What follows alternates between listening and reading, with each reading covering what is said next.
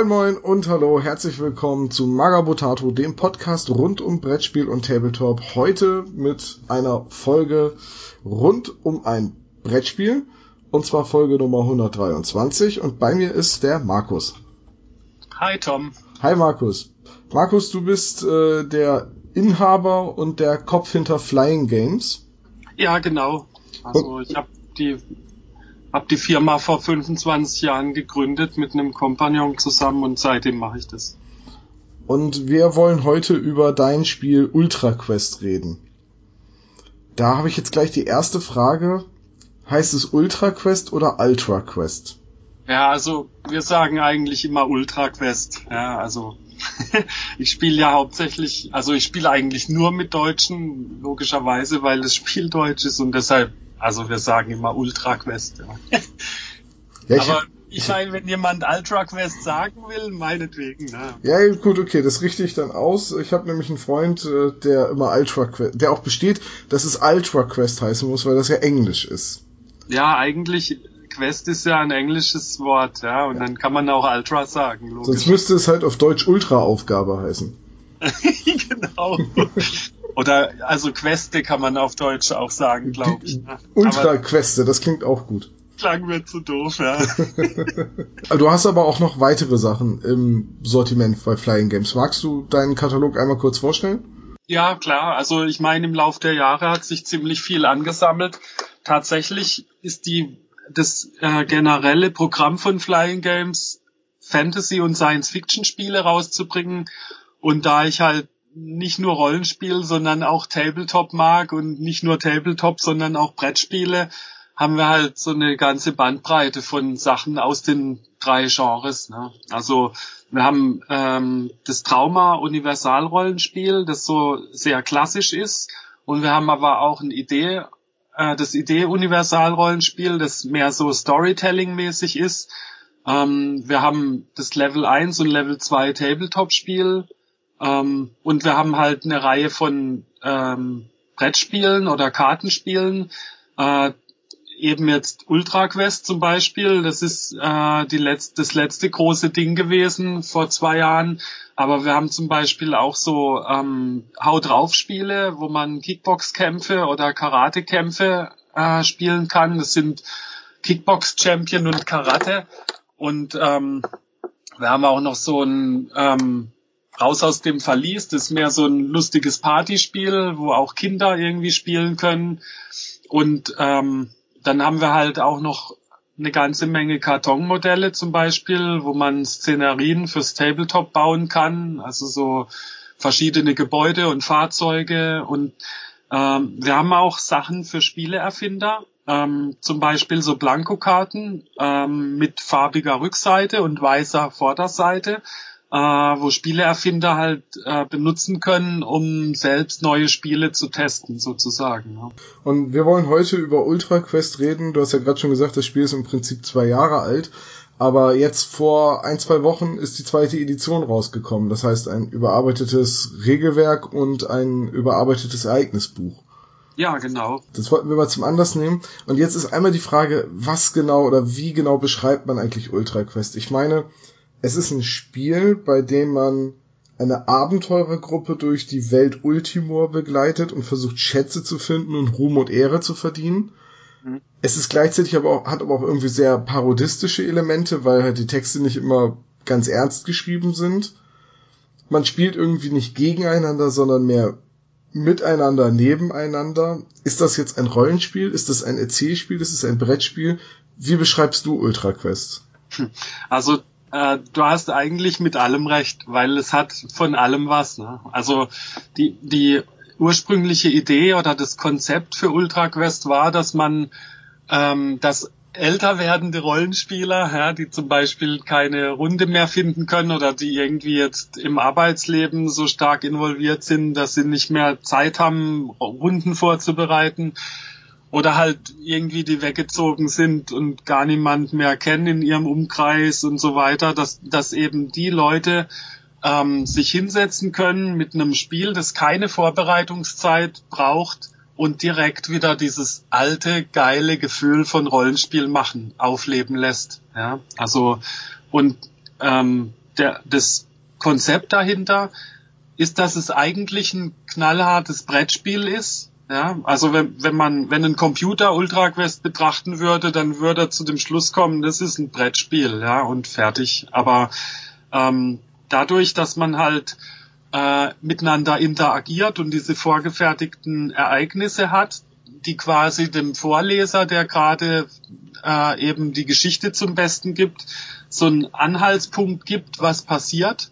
Ähm, dadurch wird es halt auch zum Rollenspiel, weil ähm, das ähm, Spiel kann man auch improvisieren, ja. Also wenn man, je, je besser man das Spiel kennt, kann man die Ereignisse dann auch abwandeln und so ein bisschen Rollenspiel-Flair reinbringen, ja, dass es nicht immer gleich ist, ne. Zum Beispiel, indem man jetzt nicht vorliest, äh, der Schmied des Dorfes bietet dir an, eine Eisenwaffe zu verkaufen, sondern man könnte das, wenn man so Rollenspiel-Elemente mag, halt ein bisschen mehr ausschmücken und sagen, als ihr gerade durch die Straßen geht, winkt euch ein Mann mit Lederschürze heran und sagt und so weiter und so weiter, ne? Genau, ja. So könnte man es jetzt manchmal. Aber letztlich ist es ja auch äh, stark an den ich sag mal, wirklich Rollenspielsystemen und Regelbüchern der 70er und 80er orientiert, was so dieses ganze Geh in ein Dungeon, töte Monster, finde Schätze, werde stärker äh, Zyklus abspult oder nicht. Genau, das ist eigentlich das Credo, ja. Also die diese typische High Fantasy halt, ja, wo die Abenteurer auch Helden, Helden sind und vor allem auch die Guten sind, ja, und ähm, abgesehen von ein paar kleinen Ausnahmen vielleicht auch nichts Böses tun äh, und halt die Welt irgendwie so eine so eine Bedrohung darstellt, die irgendwie der Mann entgegentreten muss, ne? Und dadurch zum strahlenden Held wird über die Zeit hinweg. Und ja, gut, das Ganze basiert äh, auf Würfeln, und zwar einem W100 und einem W6. Genau. Den W100 braucht man, wenn man durch die Lande reist, um zu schauen, welche oder welches Ereignis man jetzt in der jeweiligen Region hat. Da gibt's dann ein ganzes Buch von, ein, das Ereignisbuch. Ja. Und den, den W6 braucht man eigentlich immer im Kampf, ne? Genau. Also, ähm, also generell ist es so, dass immer wenn man dran ist, halt, wenn, wenn man quasi am Zug ist, ähm, dann läuft man auf der Karte umher. Das heißt, also man kann entweder in dem Gebiet bleiben, wo man ist, oder in ein angrenzendes Land ziehen und dort würfelt man dann mit dem W100 auf dieser äh, Tabelle, die im Ereignisbuch ist. Also jedes Land, das auf der Karte, es gibt irgendwie 20 verschiedene oberirdische Wildnisgebiete und Ansiedlungen.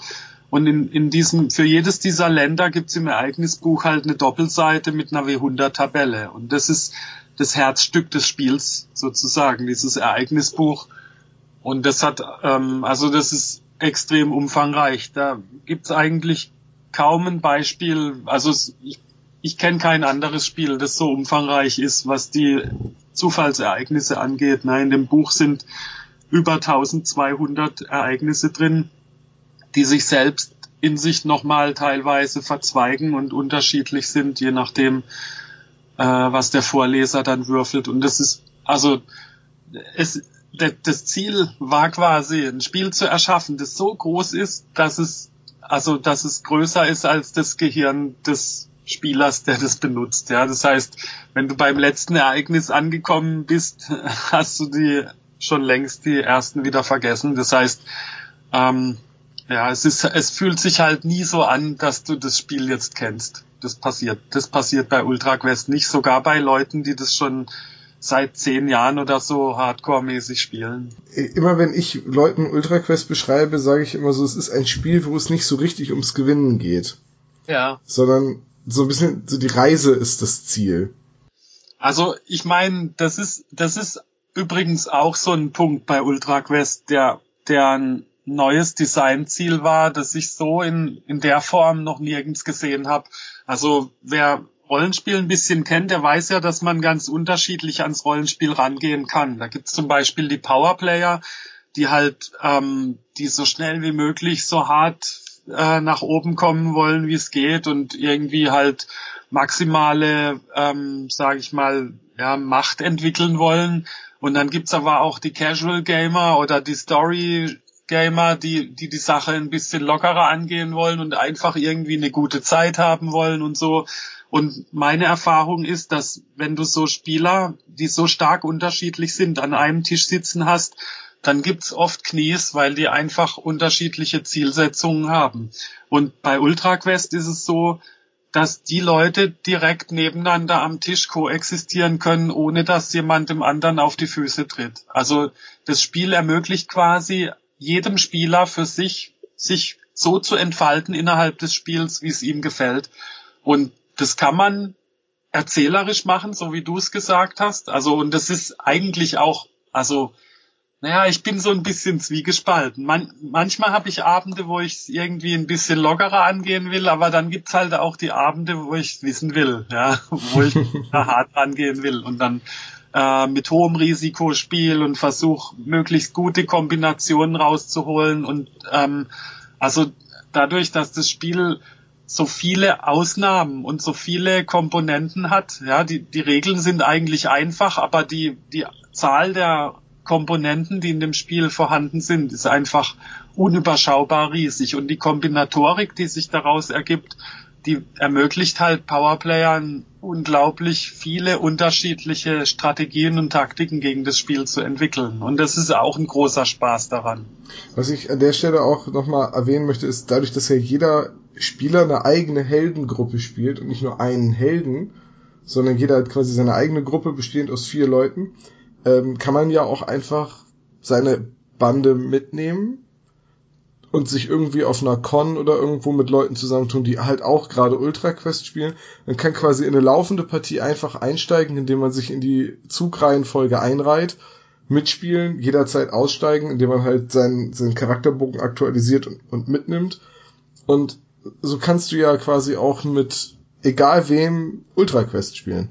Ja, genau so ist es. Also das, das ist übrigens ein großes Alleinstellungsmerkmal des Spiels, dass du halt ähm, jederzeit abbrechen kannst, ähm, dass es bei einer nächsten Partie ist, egal wer mitspielt, dass die Spielerzusammensetzung sich ständig ändern kann oder ähm, es ist auch so, wenn du zum Beispiel mal fünf Minuten weg musst, angenommen du willst Zigaretten holen oder aufs Klo gehen oder dir einen Döner holen ums Eck, dann kannst du einfach kurz den Spieltisch verlassen und wenn du dran bist, wirst du einfach übergangen. Also das Spiel findet einfach immer zwischen den Leuten statt, die gerade am Tisch sitzen. Und das ist, also das ist so derartig flexibel, ähm, dass es im Prinzip gar keine Einstiegshürde für das Spiel gibt. Also weil du kannst es sogar alleine spielen, ja. Also in dem Moment, wo, wo ein oder mehrere Leute eine halbe Stunde Zeit haben oder mehr, können sie sich hinsetzen und sofort loszocken. Ja, egal wer, wann, wie. Ja, du brauchst nur deine Gruppe und wenn du keine Gruppe hast, wenn du, wenn du ins Spiel startest, dann kannst du eine Gruppe innerhalb von fünf Minuten machen. Ja. Also das ist total cool von der, von dem Anspruch. Also das Spiel stellt einfach gar keinen Anspruch an die Spieler. Du kannst sofort reingehen. Ja. Also im Prinzip so das perfekte Party äh, Partyspiel. Wenn am Ende noch fünf Leute zusammensitzen, spielt man halt so lange und wer halt einschläft, schläft halt ein. Wer noch am Tisch sitzt, kann noch weiterspielen. Ja. Also da muss man auch dazu sagen, dass man eben eine Partie Ultra Quest, also es gibt ja so ein übergeordnetes Ziel, du hast ja ein Ende für eine Heldengruppe definiert, nämlich wenn die Heldengruppe 100 Ehre gesammelt hat oder eben äh, einen legendären Schatz gefunden hat. Ja. Und aber das ist auch nicht so richtig. Also man, man kann natürlich weiterspielen darüber hinaus ja. oder sich selbst ein eigenes Ende setzen, sagen, ich höre schon bei 50 Ehre auf oder so. Aber im Prinzip wenn man so dieses Grundziel, das halt definiert ist, spielt, dann braucht man ja auch so seine 30 Stunden je nach Spielzeit, oder? Ja, also das kommt drauf an, wie viele Spieler am Tisch sitzen. Also, weil je mehr Spieler da sind, desto mehr Zeit braucht man natürlich, bis alle zu dem Ziel kommen. Ne? Aber ähm, ja, wenn man so eine durchschnittliche Runde mit drei Leuten hat, dann dauert es so zwischen 20 und 30 Stunden, bis der erste, sage ich mal, sein Ziel erreicht hat. Ja. ja. Das, das muss man aber, wie gesagt, nicht an einem Stück machen, sondern man spielt einfach, solange man will. Und das Einzige, was man tun muss, ist kurz aufzuschreiben, in welchem Gebiet man stand und wie viel Ruhm man hatte das kostet wirklich drei Sekunden, das kurz aufzunotieren und dann kannst du deine Gruppe nehmen, aufstehen und gehen und beim nächsten Mal direkt nahtlos an dem Punkt weiterspielen. Ah. Wobei ich jetzt auch, also ich bin äh, in meiner Stammspielerrunde quasi, da haben wir zwei Gruppen, die sind relativ weit und eine Gruppe, die hat jetzt gerade erst angefangen, also dort ein Spieler gerade erst angefangen. Und wenn ja. der immer hört, was wir für äh, Ereignisse haben oder dass wir in Verliese gehen und äh, dann quasi mehrere Züge hintereinander machen, weil wir im Verlies immer wieder würfeln müssen. Und ja. er sagt, gut, ich bin dann in den Feldern Okay, da kommen zwei Goblins, ja, die greife ich an. Okay, ja, okay, acht Goldstücke, super. Ja. Dass ich schon gesagt habe, willst du ein bisschen Gold haben? Willst du dir ein paar Waffen kaufen? Nein, ich erspiele mir das selbst. Okay, wo lasse ich jetzt diese 1500 Goldstücke? ja, klar, also äh, da gibt's natürlich ein Gefälle zwischen äh, Startgruppen und Gruppen, die schon irgendwie 20 Stunden Spiel hinter sich haben. Ne? Und tatsächlich ist es auch so, dass das Spiel ähm, komplexer wird über die Zeit hinweg, die man spielt. Also eine, eine High-End-Gruppe hat halt viel mehr Items äh, und dadurch, dass du die miteinander kombinieren kannst teilweise und darauf achten musst, wie du das alles verwaltest, wird das Spiel dann ein bisschen umfangreicher, je länger du spielst. Also die, die Spielzüge werden ein Tick länger, ja, so. Aber es ist jetzt, klar, jetzt, wenn man in Verlies geht, dann hat man mehrere Spielzüge hintereinander. Das ist aber selten der Fall, ja. Also normalerweise dauert ja ein Spielzug so zwischen 20 Sekunden und zwei Minuten irgendwie. Ja, und dann ist der nächste schon wieder dran. Ja. Sag mal, was war eigentlich die Inspiration für Ultra Quest? Diese Choose Your Own Adventure Bücher, die Solo-Abenteuer von diversen Rollenspielen oder wie bist du auf die Idee dann gekommen? Hm. Das ist eine gute Frage, weil also es ist schon sehr lange her. also Ultra Quest ist kein normales Spiel, sage ich mal. Ähm, im Hinblick auf die Entwicklung, weil dadurch, dass das Ereignisbuch so umfangreich ist und diese, diese ganze Sache so komplex zusammenhängt, äh, war die Entwicklungszeit unglaublich viel länger, wie das normalerweise bei so Spielen ist. Also ich sag mal, im, im professionellen Bereich werden Spiele und zwar auch Rollenspiele innerhalb von ein bis maximal zwei Jahren entwickelt. Und Ultra Quest hat 15 Jahre gedauert. Ja, ich habe 2001 damit angefangen und meine Erinnerungen daran sind dunkel, sag ich mal.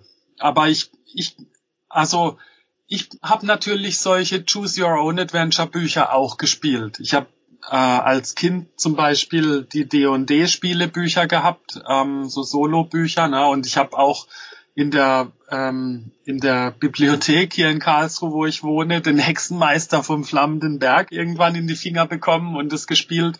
Aber tatsächlich gab es zwei andere Spiele, die also vielleicht waren diese Solo-Bücher unterbewusst auch eine, eine Inspiration, aber zwei Spiele sind ganz sicher eine Inspiration gewesen. Und das eine Spiel war Talisman und zwar die äh, Games Workshop Version von 1993, die ich besitze.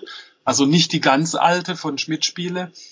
Ähm, und das andere Spiel war Titan von Avalon Hill.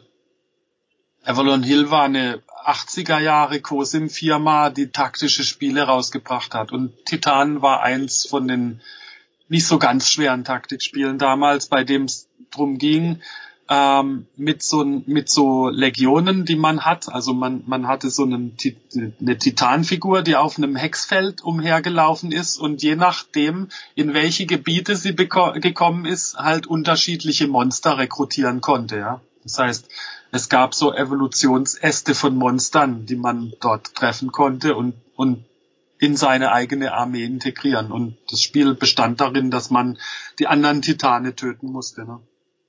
Und die, äh, das war nämlich, äh, das war eine große Inspiration für die ganzen Monster in Ultra Quest und für die ganze, für die, für den Aufbau der damaligen Karte, die noch völlig anders aussah, wie das heute war. Ähm, äh, zuerst hatte ich nämlich die Stadt in der Mitte und ähm, je weiter du dich dann in alle Richtungen entfernt hast, desto gefährlicher wurde es. Also nicht mehr so wie jetzt, wo du unten anfängst auf der Karte und nach oben hin alles gefährlicher wird. Also es gab quasi dann so einen Ring von Gebieten um die Stadt herum. Das war ähm, es war nicht ganz so toll. Deshalb habe ich das irgendwann mal geändert. Ne? Ähm, naja, und die, ähm, die andere Inspiration, Talisman, ähm, das Spiel fand ich damals super cool. Also ich habe das irgendwie zwei, drei Jahre vielleicht mit unglaublich großer Begeisterung gespielt. Ähm, und was der Charme, der mir daran gefiel, war halt, dass du mit deinem Abenteurer da rumlatschen konntest auf der Karte und dass es halt Zufallsereignisse gab, gab die immer wieder spannend und überraschend waren. Aber tatsächlich war bei, waren bei Talisman zwei Sachen, die mir echt missfallen haben und warum ich das dann aufgehört habe zu spielen. Darf ich raten, welche? Weil ich habe Talisman auch schon ein paar Mal gespielt. Ja, gib mal einen Tipp ab. Wahrscheinlich, dass ähm, die Dauer der Züge, bis man wieder dran ist, gerade in größeren Runden. Nee, nee das war's nicht, ne? Und die Dauer der Partie, weil es ewig dauert, das Spielziel zu erreichen? Nee, auch nicht. Also, okay, gut, dann haben wir unterschiedliche Geschmäcker. lange Spiele sind cool, ja. Ich meine, Ultra Quest dauert ja auch 20 Stunden. Ja, aber man kann jederzeit aufhören. Ja, das stimmt. Aber ich meine, eine komplette Partie ist deutlich länger als eine Talisman-Partie. Ne? Ja, klar. Ja. Nee, die beiden Sachen, die mir missfallen haben, war einerseits, dass das Spiel völlig glücksabhängig war. Also es, es gab eigentlich kaum die Möglichkeit, irgendwie strategisch vorzugehen in dem Spiel. Das fand ich schade weil für mich, also für mich macht die Tiefe von dem Spiel auch aus, dass man selber Einfluss nehmen kann auf das, was passiert. Und das, also das ist bei Talisman wirklich armselig, sage ich mal. Und deshalb konnte es mich nicht länger spannen. Und ähm, äh, die andere Sache war, dass es einfach nicht vielfältig genug war. Also ich hatte damals die Grundbox und eine Erweiterung und in der Grundbox waren 56 Karten drin, Zufallskarten und und viele davon waren auch einfach nur auf dem Level You find one gold. Oh, also ich habe das vielleicht ja, also spätestens nach fünfmal oder so wurde mir das Spiel also kanntest du alles. Ja, ja das ist so, so eine Erfahrung, die ich mit Arkham Horror gemacht habe ist eins meiner Lieblingsspiele, Arkham Horror. Das habe ich halt jetzt im Laufe der letzten Jahre so viel gespielt, dass ich halt schon immer weiß, okay, als erstes muss einer zur Zeitungsredaktion, weil wenn wir das und das Ereignis kriegen, haben wir eine dauerhafte Geldeinnahmequelle. Ja, da, genau. Dann sollte jemand, der genug Geld hat, auf jeden Fall an dem und dem Ort campen und jede Runde einkaufen in der Hoffnung, dass wir früher oder später die und die Items kriegen. Dann muss der auf jeden Fall in die Welt. Wenn du so spielst, ja, okay. ist es halt immer die gleiche Partie. Ne? Ja, klar, okay. Das, also ja. Ich meine, das ist aber bei Talisman nicht mal so, ne? Weil da gibt's keine festen Sachen, die du erreichen musst. Aber irgendwann zieht halt jetzt zum Beispiel einer die Karte die Wüstenräuber und dann sind alle seine Items werden geklaut und landen in der Wüste. Und das ist, oh, das war irgendwie so annoying irgendwann. Und mein, weißt du, mein Bedürfnis war, ein Spiel zu haben, das viel, viel größer ist, ja, das so eine, ein ganzes Universum, eine, eine Welt quasi bietet, die du stundenlang und stundenlang und immer wieder erforschen kannst und die, die dir immer wieder Neues bietet.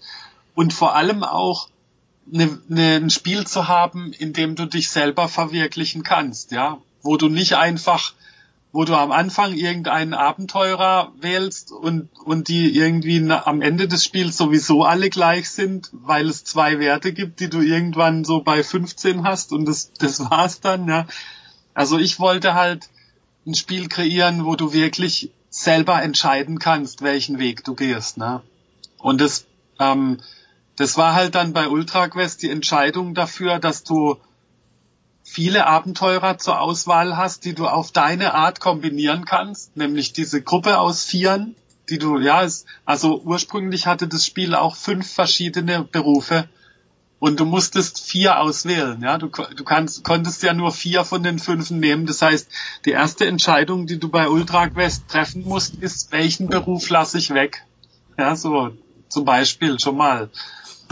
Also, ja, und solche, also solche, ähm, solche wichtigen Spielentscheidungen, die, die fand ich, sollten unbedingt in so einem großen Spiel drin sein, ja, damit es nicht einfach nur so eine zufällige Reise wird, sondern dass du, dass du halt selber tun kannst, worauf du Bock hast, ne? Und ich glaube, das ist bei Ultra Quest ziemlich gut gelungen, weil die Playtester, die sich jahrelang damit beschäftigt haben, seit 2006 wird das Spiel ja getestet auf Cons, also die haben Taktiken und Strategien gegen das Spiel entwickelt, die ich mir im Traum nicht einfallen hätte lassen beim Design des Spiels. Ja, und das ist, also das ist zum Beispiel was, was mich sehr stolz macht. Ja, dass aus dem Konstrukt, das ich erschaffen habe, quasi Leute selber ihr Ding machen können.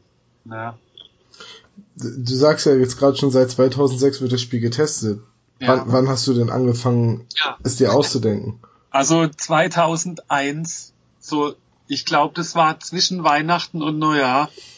Da saß ich mit meiner Frau im Wohnzimmer und mein, mein ältester Sohn war gerade geboren, der war drei Monate alt zu dem Zeitpunkt und krabbelte so vor uns auf dem Teppich im Wohnzimmer rum.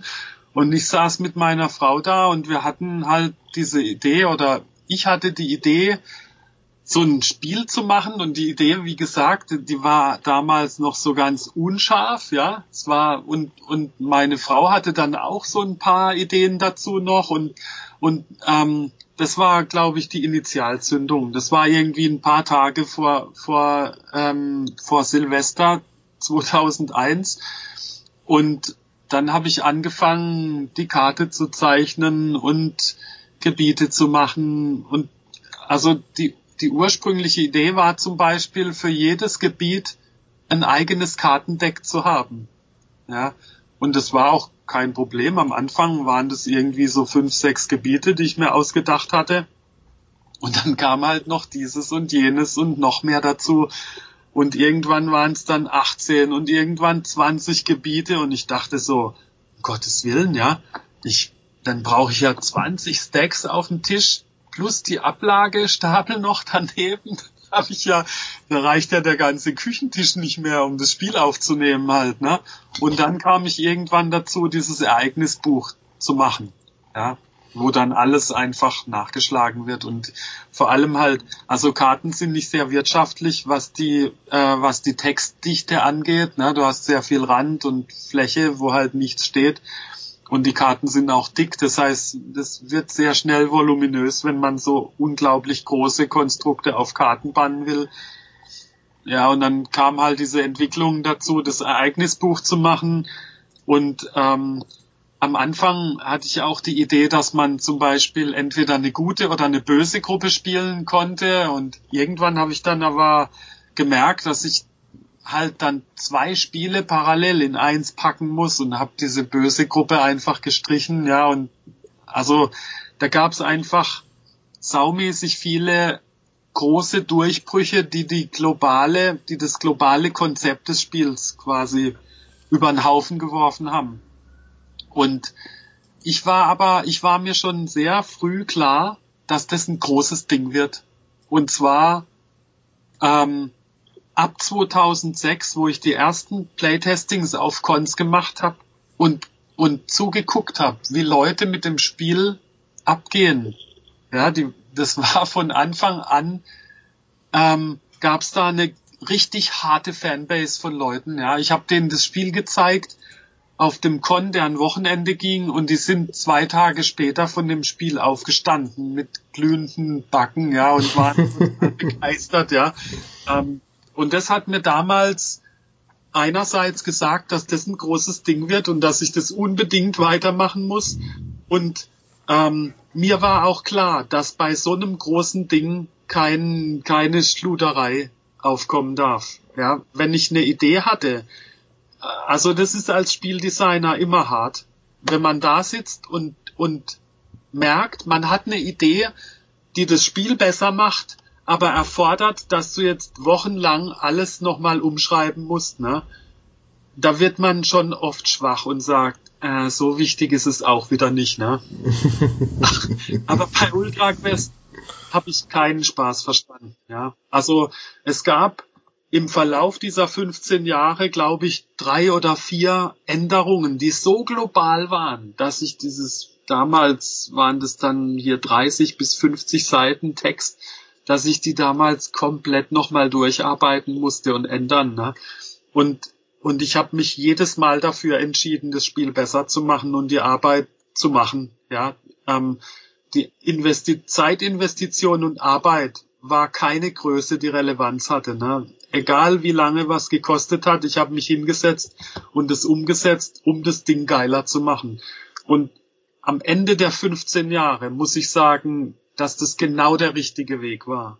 Und wann hast du für dich so den Punkt erreicht, wo du gesagt hast, okay, jetzt ist es fertig. Ich meine, hat man nach 15 Jahren Entwicklung eigentlich überhaupt noch das Gefühl, dass man irgendwann fertig wird? Ja, das ist, das ist hart. Aber im, ich meine, im Fall von Ultra Quest war es einfach, weil ich hatte diese Gebiete und, und jedes Gebiet brauchte halt eine W100-Tabelle, die auf zwei Seiten passt. Und es waren dann pro Gebiet etwa so 35 verschiedene Ereignisse. Ne? Also das war einfach, irgendwann war dann klar, okay, so muss das Ding sein ja, damit es komplett und voll ist und funktioniert auf die Art und Weise, ja, bis zum Ende funktioniert, so wie man das am Anfang schon mit den Anfangsgebieten hatte und, und das war dann einfach eine, eine konstruktive Arbeit, die ich leisten musste und das war teilweise auch hart, ja, also das war wirklich hart. Und wie schnell ist dir klar geworden, dass du kein bierernstes Fantasy-Rollenspiel machen willst, sondern dass du so Humor und parodistische Elemente reinbringen willst? Ja, also das war, das war von Anfang an schon klar. Also gut, vielleicht nicht ganz von Anfang an, aber weißt du, es gab zum Beispiel die eine Idee, dass ich Talisman ähm, ein bisschen ans Bein pinkeln wollte und und deshalb gibt's so viele Talismane in dem Spiel. Ja. Bei Talisman geht's ja darum, diesen einen Talisman zu finden, damit du nach oben kommst, ne, in diese, in die Region, wo du gewinnen kannst. Und, und bei Ultra Quest habe ich mir gleich gesagt, was, klar, bei, bei mir sind Talismane an jeder Ecke, ne, so fast, ne. Also die sind natürlich immer noch wertvoll, aber. Je, nach, je nachdem, welcher Talisman, ne? Weil das, das hängt ja ein bisschen davon ab, welchen Talisman man hat. Das ist ja bei Ultra Quest ja. nochmal würfeln im Prinzip. Ja, genau. Also das, damit kannst du eine, einen Scheiß, der dir widerfährt, eliminieren quasi. Ne? Und ähm, also im Prinzip ist es, du findest irgendwann mal einen Talisman, der für, für einen bestimmten Gebietsast ähm, quasi gilt. Ja, die, die gelten ja immer für drei, für so drei aufsteigende Gebiete oder manche auch für Verliese oder so. Und es ist einfach taktisch geraten, dass du dann dorthin gehst in dieses Gebiet, weil du dort durch den Talisman einen riesen Vorteil hast. Ne? Ja.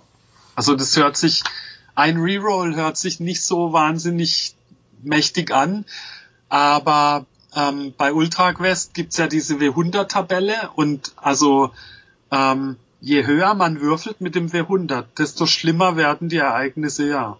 Eine 01 ist total super, da findet man irgendeinen geilen Schatz einfach ohne Risiko.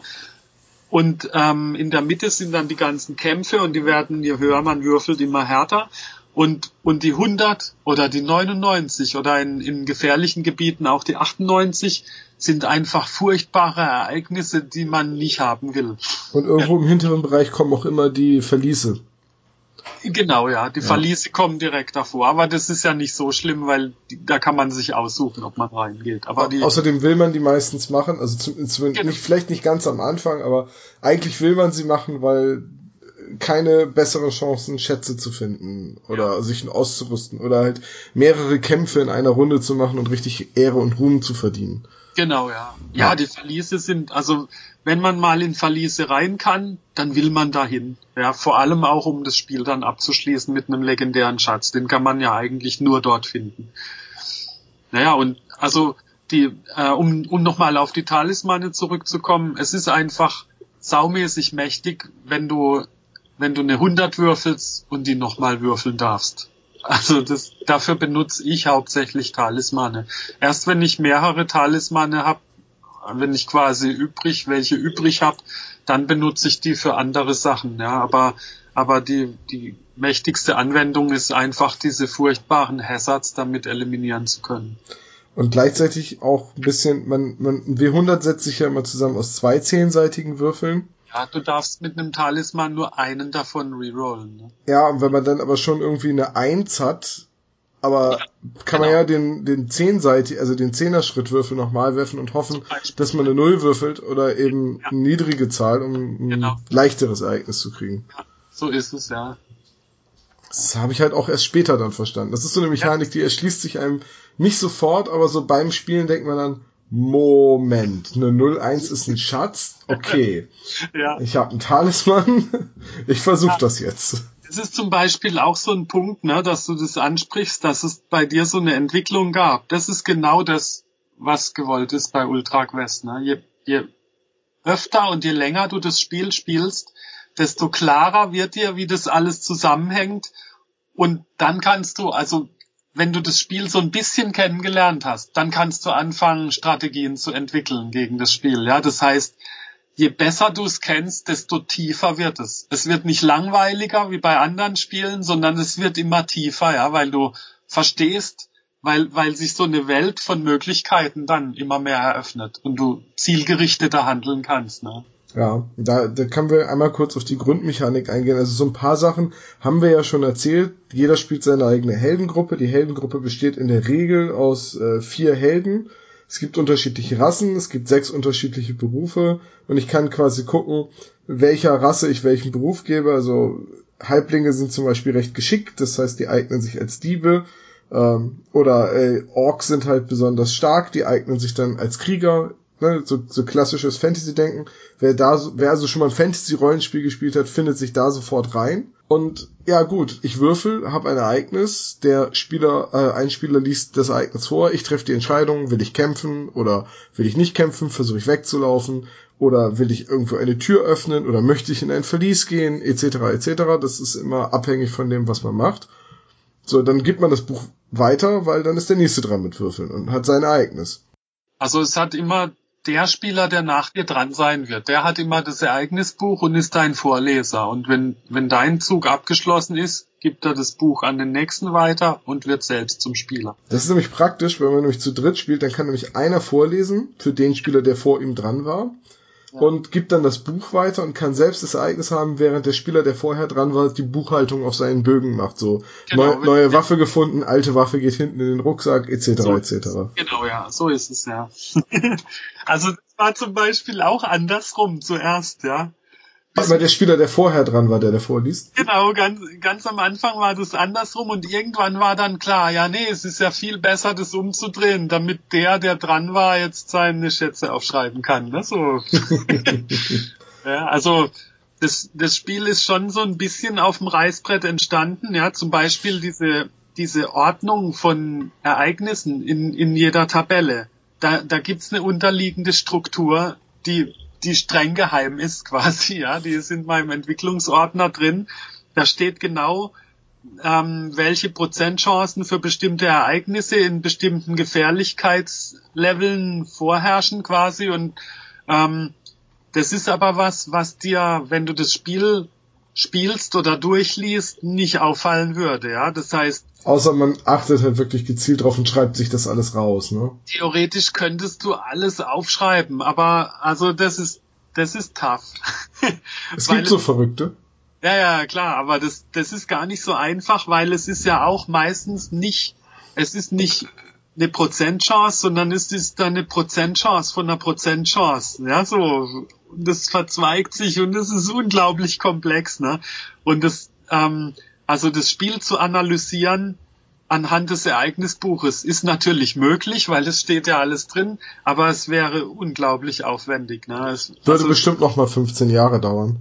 Ja, das Spiel zu analysieren könnte etwa genauso lang. Also, nee, du müsstest dich halt ein paar Monate hinsetzen, glaube ich, um das wirklich durchzuanalysieren. Ne? Ja. So der, der normale, die normale Herangehensweise ist, dass du das Spiel halt spielst immer wieder und so einen gefühlsmäßigen, dir, dir gefühlsmäßig klar wird, wie das alles zusammenhängt, ja. Und, und so ein bisschen fuzzy Logic, ja. Du triffst dann so unscharfe Entscheidungen aufgrund von Wahrscheinlichkeiten, die du kennengelernt hast. Ne? Und ähm, so wird dann ein Schuh draus, Taktiken zu verfolgen, quasi. Wir haben jetzt schon sehr drüber gesprochen, ähm, was so im frühen Spiel passiert und äh, dass man quasi eine Progression hat, um ins Late Game zu kommen und dass das Spiel dann aufwendiger, schwieriger wird, weil man mehr verwalten muss und mehr Dinge beachten muss. Äh, ja. wir, wir, haben, glaube ich, aber noch gar nicht so richtig erklärt, wie man die Progression überhaupt hinkriegt, also wie die Gruppen stärker werden. Ja, also das geht über Ruhm halt. Ja, also die, die Währung in dem Spiel, mit der man Charakterentwicklung vollziehen kann, sind Ruhmpunkte, die man immer bekommt, wenn man äh, Monster getötet hat oder ein, äh, ein Abenteuer anderer Art abgeschlossen hat. Ja, in den Feldern kann man zum Beispiel ein Mädchen treffen, das sich verlaufen hat und wenn man sie zurück ins Dorf bringt, kriegt man einen Ruhm. Oder wenn man halt die zwei Goblins tötet, kriegt man auch einen Ruhm. Und mit dem Ruhm kann man ähm, zwei verschiedene Dinge machen, nämlich entweder die Eigenschaften, also jeder Abenteurer hat vier Eigenschaften, nämlich Bewegung, Stärke, Geschicklichkeit und Intelligenz. Also mit den, mit den Ruhmpunkten kann man diese Eigenschaften erhöhen und mit den Ruhmpunkten kann man Fertigkeiten für die Abenteurer quasi lernen, erlernen. Man kann dann zu einem Lehrmeister gehen und für einen Ruhm und einen gewissen Goldbetrag sich eine Fertigkeit beibringen lassen. Und gleichzeitig und gibt es für den Ruhm aber ja auch immer Ehre. Also man kriegt ja immer beides. Ne? Genau. Ja, also, also Ruhm ist die Währung in dem Spiel, mit der man seine Charaktere weiterentwickeln kann. Jeder Abenteurer hat vier Haupteigenschaften, nämlich Bewegung, Stärke, Geschicklichkeit und Intelligenz. Und mit den Ruhmpunkten, die man bekommt, kann man diese Haupteigenschaften erhöhen oder man kann mit Ruhm auch Fertigkeiten erlernen. Also man kann zu einem Lehrmeister gehen und für einen Ruhm und ein bisschen Gold eben eine Fertigkeit lernen.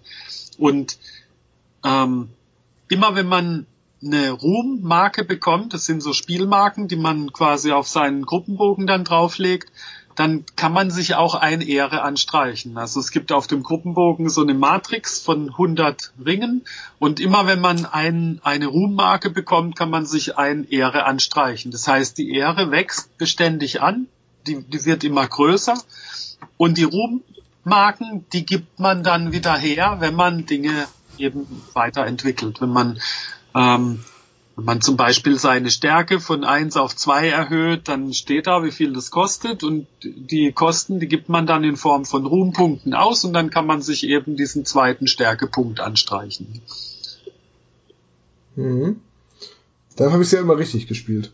Genau. Also ja und also zusätzlich zum Ruhm gibt's halt auch noch Gold. Das ist auch eine, eine ähm, wichtige Art, wie man Leute weiterentwickelt. Also weil man sich bessere Ausrüstung und magische Waffen etc. kaufen kann. So sieht's aus. Also einerseits die persönlichen Fähigkeiten der Abenteurer und andererseits die Ausrüstung, die sie haben, ist hauptsächlich dafür verantwortlich, dass es diese Progression, hast du es genannt, ne? diese, ja. diese Entwicklung von deiner Abenteurergruppe gibt und die, ähm, je, ähm, je mehr Ehre man gesammelt hat, desto gefährlichere Gebiete stehen einem auch zur Verfügung. Also jedes Gebiet auf der Karte hat quasi so einen Ehreintervall. Das fängt an von 0 bis 12 in den Feldern und Wiesen, die direkt neben der Stadt liegen. Und je weiter man nach oben kommt, dann irgendwo oben im Vulkan oder so, braucht man dann 30 bis 80 Ehre.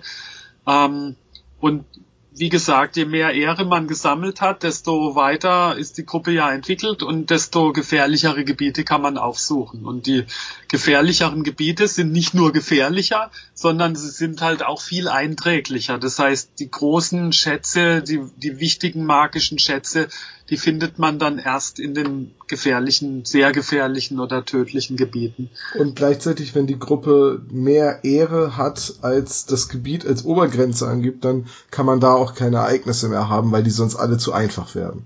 Genau, also die, die der die hinterliegende Narration ist dann, dass die Gruppe quasi so bekannt und so ähm, hat so einen äh, krassen Ruf, dass die Monster sie quasi meiden und sie gar nicht mehr angreifen und also die Sachen, die es in dem Land zu holen gibt, quasi nicht mehr für die Leute zur Verfügung stehen. So, und jetzt habe ich mal eine Power Gaming Frage.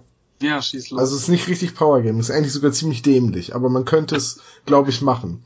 Mal, Ja. mal angenommen, ich schaffe es mit sehr viel Glück, einen sehr großen Goldschatz zu finden. Normale Schätze beinhalten ja immer Gold und da gibt es ja auch Schätze, die sehr große Zahlen haben. Ja, so 5000 Gold oder so. Zum ne? Beispiel. Und jetzt habe ich diesen Schatz, bin aber noch recht unter äh, motorisiert, was so die Level angeht. Ja. Gehe dann zum König und kauf mir Ehre ohne Ende. Hm. Kriege ich ja keinen Ruhm, ich kriege ja nur Ehre. Ähm, ja, genau. So, und dann bin ich aber für die meisten Gebiete quasi zu stark, weil ich zu viel Ehre habe und krieg dann auf den Deckel, wenn ich irgendwie in den Vulkan gehe. Genau so ist es, ne? Deshalb ist nämlich die, also viele, viele Spieler sind schon gekommen und meinten, ja, du kannst ja einfach für Gold Ehre kaufen und das Spiel gewinnen. Aber nee, ähm, du findest wahrscheinlich nur nicht so viel Gold, dass du das Spiel damit gewinnen kannst, ne? Und wenn du dir dann diese ganze Ehre kaufst, dann hast du dich in eine Sackgasse katapultiert. Das heißt, es ist keine gute Idee, das zu machen, ne? Also, die, ähm, die Idee, wie man diese Regel nutzen kann, dass man beim König ähm, Ehre für Gold bekommt, die hilft dir nur ganz am Ende deiner Laufbahn, um den Sack zuzumachen. Weißt du, angenommen, du hast 85 Ehre oder so, dann kannst du dir die restliche Ehre noch mit dem Gold kaufen und schneller fertig machen, wie, der, wie dein Kompagnon, der vielleicht nicht so viel Gold hat und auch 85 Ehre. Ne? Gut, kann man natürlich machen, um zu sagen, ja, ich möchte die Gruppe jetzt beenden, weil ich würde gerne eine neue anfangen. Ja, zum Beispiel, ja. Weil, ach ja, hm, weiß ich nicht. Halbling Krieger war halt eine doofe Idee, aber jetzt habe ich den halt mitgeschleift. Ja, zum Beispiel, also klar. Wobei, ich meine, wenn das tatsächlich so ist, dass dir die Gruppe nicht gefällt, ne, dann kannst du auch einfach fertig machen und neu anfangen. Also, Gut, das geht natürlich jederzeit, klar. also die Erfahrung, die ich gemacht habe bei Leuten, die im Late Game sind, ist, dass die fanatisch mit ihrer Gruppe verwachsen sind. Ja, man spielt die ja Dutzende von Stunden und es ist eigentlich normalerweise so, dass man sie sehr, sehr stark ins Herz schließt und sich echt verbunden fühlt, obwohl es nur so, ja, es ist, es ist wie ein Rollenspielcharakter dann. Die Gruppe wird dir so wertvoll, weil du hast ja so viel investiert und so viel mit denen erlebt und alles. Also die meisten Spieler sind ganz schön traurig, wenn sie dann einen Abenteurer verlieren zum Beispiel, was ja hin und wieder im Spiel sein kann. Hm. Kann ich jetzt gar nicht so richtig von mir behaupten. Ah, okay. Ich glaube, ich würde, äh, ich habe schon oft drüber nachgedacht, ähm, also man kann ja auch sterben, man kann ja Leute in der Runde verlieren und die sind dann tot, die sind dann weg, die verlieren auch ihre Ausrüstung und dann kann man sich ja neue Abenteurer anheuern. Genau, ja. Und ich habe jetzt diese Runde, also die Gruppe bestimmt schon so 15, 20 Stunden um den Dreh gespielt, immer mit unterschiedlichen Spieleranzahlen, nur dass wir so grob wissen, wie weit ich jetzt ungefähr bin. Ich glaube, ich bin bei 80 oder 90 Ehre. Aber warte, ich habe sie hier rumliegen. Ich kann, ich könnte gucken. Ich. Cool. Warte. So, und ich äh, denke die ganze Zeit, kann da nicht mal einer sterben? Ich will, dass mal was passiert. Also ich habe bisher immer so ultra viel Glück gehabt und habe Also, halt nicht einen einzigen äh, Helden verloren. Tatsächlich ist es so, dass die Wahrscheinlichkeit, dass Charaktere sterben, abnimmt mit der mit der Progression des Spiels. Also wenn du im wenn du ganz am Anfang deiner ähm, Laufbahn bist, dann ist die Wahrscheinlichkeit, dass Leute sterben, am höchsten und je weiter du fortschreitest, desto kleiner wird die Wahrscheinlichkeit. Aber es kann doch passieren. Ja. Also Okay. Wenn, mal- wenn du mal über einen gewissen, also wenn du mal über zehn Ehre oder so raus bist, dann, dann sind Charaktertode, solange du dich nicht völlig rauslehnst aus dem Fenster, halt ziemlich unwahrscheinlich. Ja. Ja, weil ich jetzt schon immer, ich bin halt, ich habe es nachgesehen, ich bin bei 78 Ehre und ich werde jetzt halt schon immer wagemutig und sag, tödliches Verlies, ja whatever, ich gehe jetzt da jetzt, ich gehe da Ja. jetzt rein. Ja, ja, klar, das ist auch genau der Zeitpunkt, wo du auf jeden Fall da rein musst, weil in jedem Verlies ähm, sammelst du ja irgendwie drei, vier, vielleicht fünf Ruhm. Ähm, und wenn du bei 75 bist, dann bleiben dir ja nur noch drei oder vier Verliesbesuche, bis du, bis du die 100 erreicht hast. Das heißt, es wird höchste Eisenbahn, dass du deinen legendären Schatz findest. Ja? Ja, also ich würde dann, also ich persönlich plädiere dann einfach drauf, Ultra Quest sollte man nicht zu vorsichtig spielen, weil selbst Ja. wenn man einen Abenteurer verliert, dann hat man eben eine Geschichte zu erzählen. Ja, das stimmt. Ne? Also ich habe im Forum schon so viele Leute erzählen hören, unter welchen absurden Umständen ihre Gruppe oder einige Abenteurer gestorben sind. Das ist auch unterhaltsam. Ja? Das, das ist aber auch so ein Punkt, wo das Spiel wirklich so Storytelling-Qualitäten annimmt, weil sich die Geschichte entspinnt. Ähm, meine Freundin, mit der ich viel spiele, hat halt fünf oder sechs Mal hintereinander im, im Marsch oder im Sumpf so ein Ereignis gewürfelt, wo sie so eine ganz seltene Drachenschnecke findet und angreift. Und wow. ich habe und sie hat halt fünf oder sechs Runden in Folge immer wieder diese Schnecke angegriffen. Okay. Und das ist irgendwie eine 10% oder 15% Chance, äh, dass man die findet. Oder nee, weniger, eine 3% Chance ist es, glaube ich, nur. Ja, die ist relativ selten. Die ist sehr, ja, ja, jetzt ist sie noch seltener.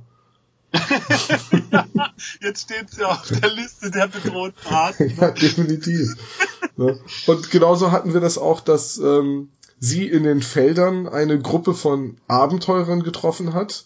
Das, die, die Helden, und das waren gar keine Helden, sondern das waren ah, Hochstapler, die sehr viel Geld hatten. Ja, ja, ja. Und ich habe dann gesagt, okay, gut, ich gehe jetzt in die Felder, ich brauche diese, ich brauche dieses Ereignis. Und dann ja. habe ich, hab ich ewig in den Feldern halt äh, kampiert und irgendwann war halt der Punkt erreicht, wo ich in den Feldern keine Ereignisse mehr haben durfte und ich habe die nicht ein einziges Mal getroffen. Ja, okay.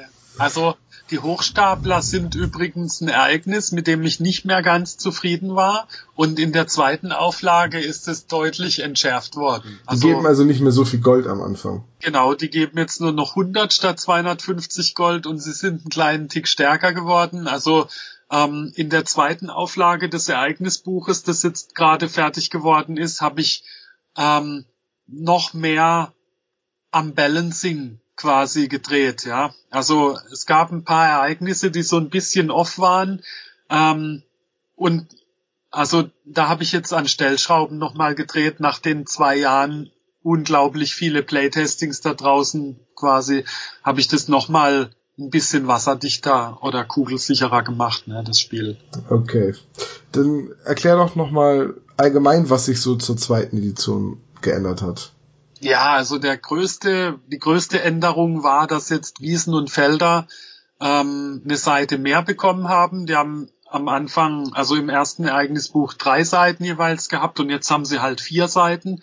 Ähm, weil einige Leute haben mir gesagt, wenn man das Spiel oft spielt, ähm, dass halt Wiesen und Felder, die kennt man dann irgendwann. Ja, das ist, das ist tatsächlich ein unangenehmer Effekt, dass man dann wirklich alles weiß.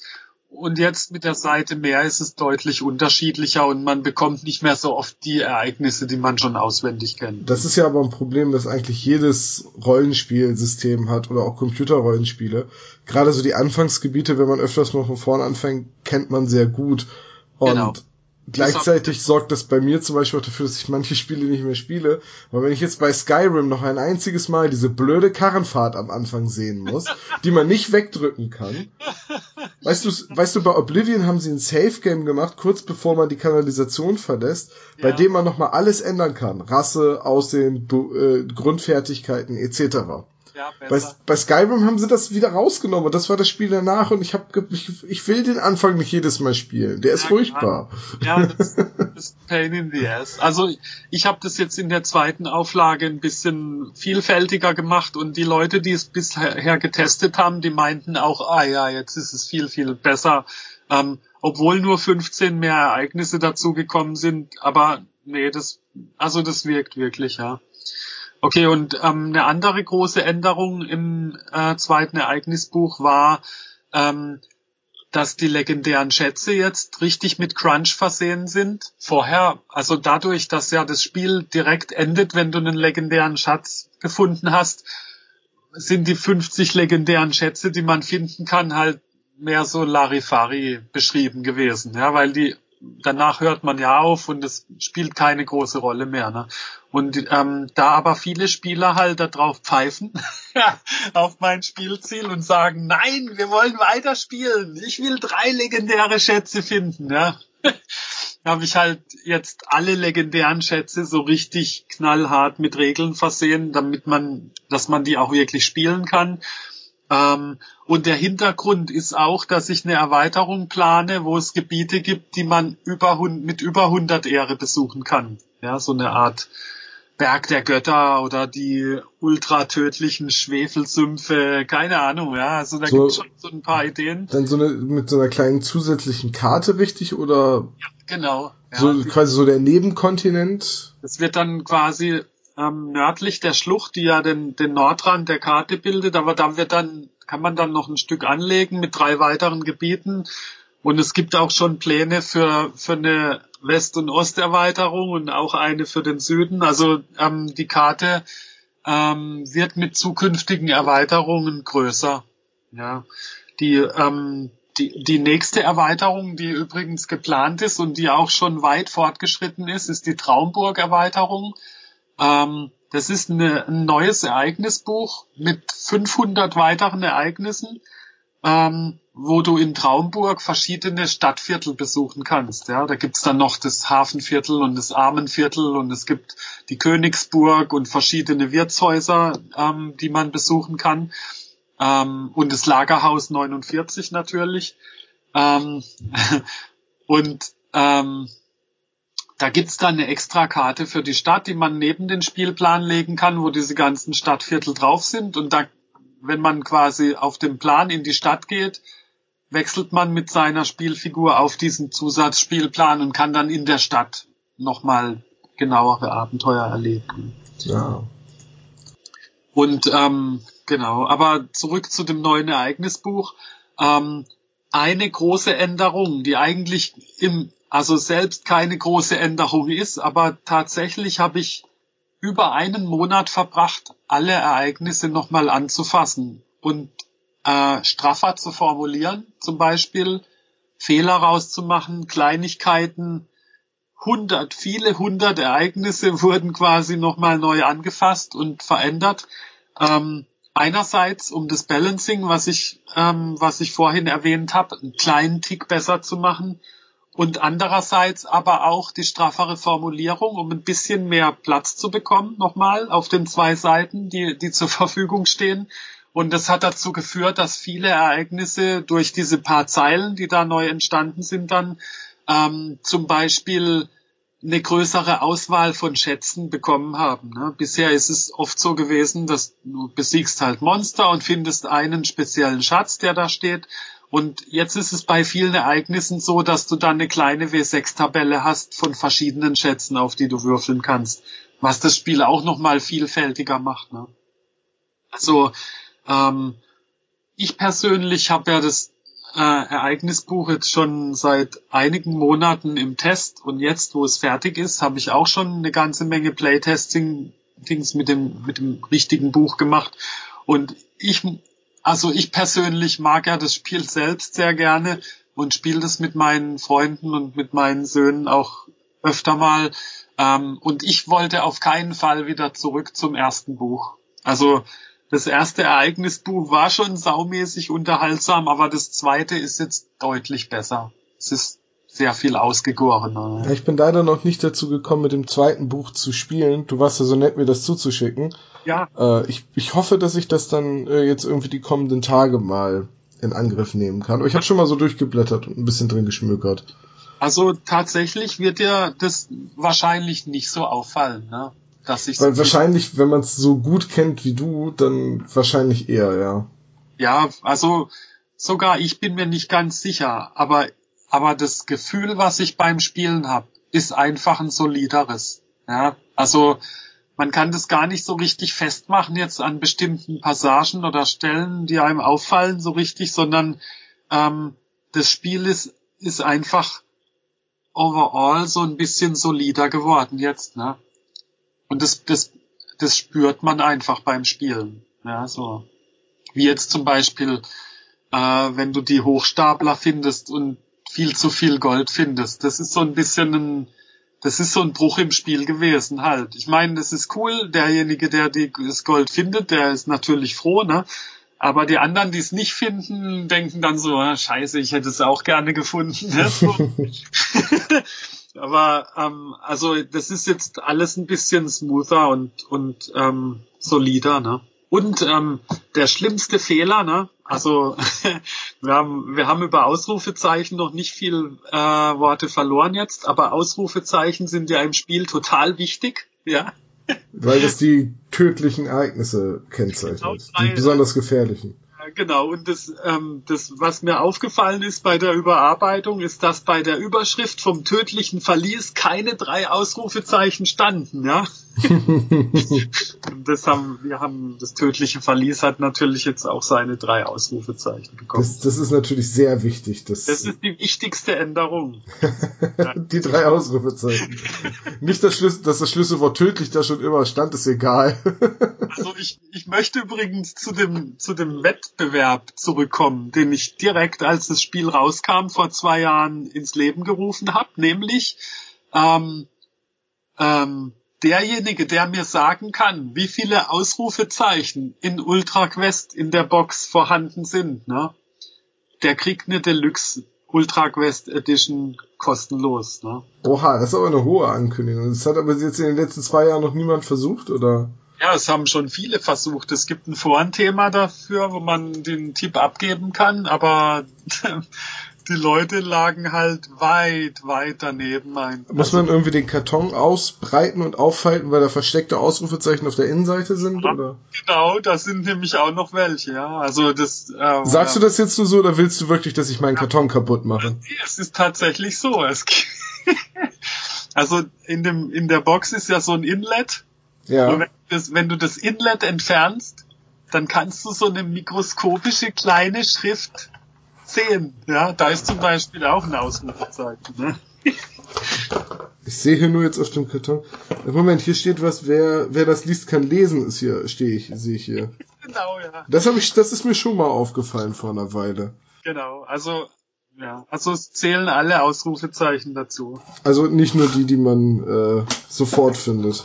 Ja, ja, genau. Und jetzt die zweite Edition, da hat sich das natürlich, da hat sich die Zahl geändert, ja. Da sind zum Beispiel die drei vom tödlichen Verlies dazugekommen. Und so weiter. Also das sind, äh, da hat sich, die Zahl hat sich jetzt verändert, ja. Ja. Also ich habe das Inlay jetzt rausgenommen. Ich habe keine Schrift gefunden bei mir. Muss ich den Karton dafür einfach komplett auffalten? Also nicht am Inlay, sondern an dem Boden von der Box da. Ja, ja, ja, genau, den habe ich jetzt untersucht. Da habe ich nichts gefunden. Ach doch, da, oh Gott. Ah, ja, oh Gott. Klein, ne? Ja, ja, wer das ohne Brille lesen kann, hat verdammt gute Augen. ja, das ist so, jetzt, wer das jetzt gehört hat, kann sich auch vorstellen, da ist eine Menge Humor im Spiel selbst. Ja, also Ultra Quest nimmt sich selber nicht ganz ernst an vielen Stellen. Im Prinzip ist es ja, also es ist ja gemacht worden auch, um das warme Gefühl von dem Rollenspiel, das damals irgendwie so vorgeherrscht hat, wieder aufleben zu lassen. Ja, und dazu gehört natürlich auch, dass man alte Bekannte wieder trifft. Das sind einfach tonnenweise Easter Eggs drin von Rollenspielabenteurern, von Büchern, von Filmen, die man schon mal gesehen hat. Ja, so, also wer Ultra Quest spielt und Fantasy so ein bisschen kennt, der wird sehr, sehr viele alte Bekannte wieder treffen. Ne? Und ja, das, das, fängt dann auch schon bei dem Halbling äh, Dieb an und so weiter und so weiter. Und ja, klar. Es gibt auch irgendein Ereignis, meine ich, wenn mich richtig zu erinnern, in dem ein der eine Ring eine besondere Rolle spielt. Ja, zum Beispiel, ja. Also ja, aus Herr der Ringe sind ganz viele Anleihen drin. Ähm, in vielen Gebieten kann man zum Beispiel auf äh, schwarze Reiter treffen und so. Ja. Stimmt, also, und die schwarzen Reiter, ähm, die Wunden machen, die man, also giftige Wunden machen, oder? Ja, so verfluchte Verletzungen. Genau, genau. verfluchte Verletzungen waren es, ja. ja. Stimmt, ich erinnere mich. Die, die habe ich jetzt äh, schon länger nicht mehr getroffen. Wahrscheinlich bin ich jetzt in Gebieten unterwegs, wo die, wo die nicht so sind, aber gerade so im Auenland, äh, ähm, ähm, in der Ebene. also ähm, schwarze Reiter kann man fast in jedem Gebiet treffen, aber die haben halt nur eine 1% Chance. Ja, die sind einfach saumäßig selten dann kann es auch damit zusammenhängen. Genauso wie zum Beispiel die Fee, die man treffen kann. Ja. Also ähm, jede Abenteurergruppe darf ja nur vier Abenteurer haben. Aber wenn du eine Fee triffst, dann kann die als fünfter Abenteurer dazukommen. Weiß nicht, ob das bei dir schon mal der Fall war. Hast Nein, aber meine Freundin hofft da drauf und kampiert jetzt in den Gebieten, in denen Feen auftauchen können, in der Hoffnung, dass früher oder später eine Fee sich anschließt. Ja, du brauchst halt eine 01 in vielen Gebieten oder so, ne? dass, dass du die triffst. Also ja. Ja, man kann auf Feenjagd gehen. Und das ist sogar ziemlich cool, weil die, ähm, die macht die Abenteurergruppe schon sehr viel stärker. Ne? Also eine Fee dabei zu haben ist cool, das will man. Ja, man braucht nicht unbedingt eine, aber es ist toll, wenn man eine hat. ja, gut. Das sind die Drachenschnecken sind aber immer noch häufiger als die Feen. Ja. Obwohl die auch schon so selten sind. ja, aber äh, ja gut, Drachenschnecken, Feen findest du in mehr Gebieten als in Drachen, als Drachenschnecken ne, zum Beispiel. Ja, das stimmt schon, aber auf der Suche nach den Feen trifft man halt sehr oft auch die Drachenschnecken. Das ist, die ja, haben ja ein Gebiet haben sie ja gemeinsam. Das ist richtig, ja. Ja. Tja, das ist halt, das ist halt so ein Running Gag bei uns, ne? Wenn meine Freundin in den Sumpf geht oder in die Marsch oder wo das ist, sag ich immer, oh oh, die armen Schnecken. Da kommt sie wieder, die Schneckenplätterin. Die Schneckentöterin, ja. ja. Gut, ähm, wir haben gesagt, weil man ja mit den Ereignisbüchern spielt und du garantiert ein Ereignisbuch griffbereit hast und ich ja auch, dass wir einfach mal ein, zwei Runden Ultra Quest quasi über Skype spielen. Geht ja auch. Ja. ja. ja. Und äh, ich habe hier schon mal eine absolute Starterbande vorbereitet. Ja, das ist ja cool. Ja. Also, das ist, das ist auch so ein, so ein Ding bei dem Spiel, das bei anderen Spielen nicht geht. Man kann es per Telefon spielen. Ja, also, man, man, kann es auch, das äh, habe ich schon gemacht, man kann es auch sehr bequem während einer Autofahrt spielen, solange dann derjenige auf dem Beifahrersitz bitte das ganze Würfeln und Vorlesen macht. wow, das ist ja geil. Also im Kartondeckel gewürfelt und die Abenteurerbögen halt äh, äh, in der Hand und immer auf dem Buch dann abgelegt zum Schreiben und ja, man muss halt ein bisschen, bisschen erfinderisch sein, was die Buchführung angeht. Mittlerweile habe ich übrigens fast alle Bögen im Spiel laminiert. Wow, das ist auch nicht schlecht, ja. Mit so Folienstift kannst du dann draufschreiben. Ne? Richtig, also man kann natürlich bei dir im Laden auch einfach einen neuen Abenteurerblock nachordern, wenn die ja. vollgeschrieben sind. Und man sollte auf jeden Fall Bleistifte benutzen, wenn man ständig was ändert. Ja. Aber ich habe dann irgendwann gesagt, nö, ich laminiere die jetzt, dann kann ich mit Folienstiften draufschreiben und äh, ja, kann mal eben schnell irgendwas trocken wegwischen. Ja, das ist eine gute, das ist eine gute Lösung. Viele machen das, ja. Du, du musst es nicht mal laminieren, du könntest zum Beispiel auch so eine A4 Einsteckhülle nehmen und einfach so einen Streifen abschneiden, da wo der, also du steckst einfach den Abenteurerbogen bis zum Ende unten rein, schneidest die dann auf, dann also für Leute, die kein Laminiergerät haben, die können zum Beispiel auch so eine Einsteckhülle kostet ja nur ein Cent oder so, zwei Cent. Das habe ich bei Facebook bei jemandem gesehen, der hat äh, ein Klemmbrett genommen und hat da die Heldenbögen draufgepackt und hat die mit diesen äh, Aktenordnerklemmen oben ja. einfach festgemacht, dass die nicht verrutschen, aber er hatte dann quasi alle Bögen auf so einem Klemmbrett. Da könnte man ja auch einfach so eine Tageslichtprojektorfolie äh, noch drüberlegen. Dann hast dann hast du sie ja quasi auch schon so, dass du sie trocken beschreiben kannst. Ja, vielleicht mal, wenn du eine Erweiterung damit planst, wo man dann so Büroklemmen und Klemmbretter kaufen kann, reden wir drüber, wie viel Prozent ich abkriege. Also ich habe die Idee schon längst gehabt. Ne? Vor, vor zehn Jahren habe ich das, äh, habe ich die Idee verfolgt, aber tatsächlich habe ich das verworfen, weil es produktionstechnisch einfach zu teuer ist. Also ähm, da sprechen wir dann von Holzverarbeitung und so weiter. Und das ist, das ist einfach nicht mehr das, was ein Verlag eigentlich macht, ja. Also, aber so ein Klemmbrett mit so, ähm, mit so Teilen zu machen, das kann jeder auch selbst. Also das ist Quatsch, wenn ich das machen würde. Vor allem, weil dann jeder das so machen kann, wie er es möchte. Ne? Ja, stimmt. Man geht eben einmal in, äh, weiß ich nicht, den Büroartikel kauft sich ein Klemmbrett und ein paar Klemmen und fertig ist. Genau. Ja. Also, ähm, ja, das, ähm, also da kann jeder für sich selber auch coole Sachen machen. Ne? Das muss nicht alles ich machen. also so. ähm, ich glaube, viel wichtiger ist, dass ich mich ein bisschen konzentriere auf die Erweiterungen, die jetzt anstehen, ne? damit die endlich kommen. Auf jeden Fall, ich bin sehr gespannt. Gerade auf diese Erweiterung oben im Norden und auch die Stadt interessiert mich dann sehr. Ja, ja. Es gibt ja, also ich bin ja DSA-Spieler und in DSA gibt's ja diese eine Stadt, äh, in der die quasi so groß ist, dass man ganze Abenteurergruppen nur, nur in dieser Stadt spielen kann.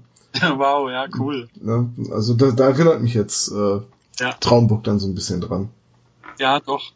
Also äh, das ist tatsächlich so ein bisschen, ähm, also da kann man in Traumburg bleiben eine ganze Zeit lang. Also bis man 25 Ehre hat oder so, könnte man nur in Traumburg dann Abenteuer erleben. Ja, das ist, das klingt doch cool.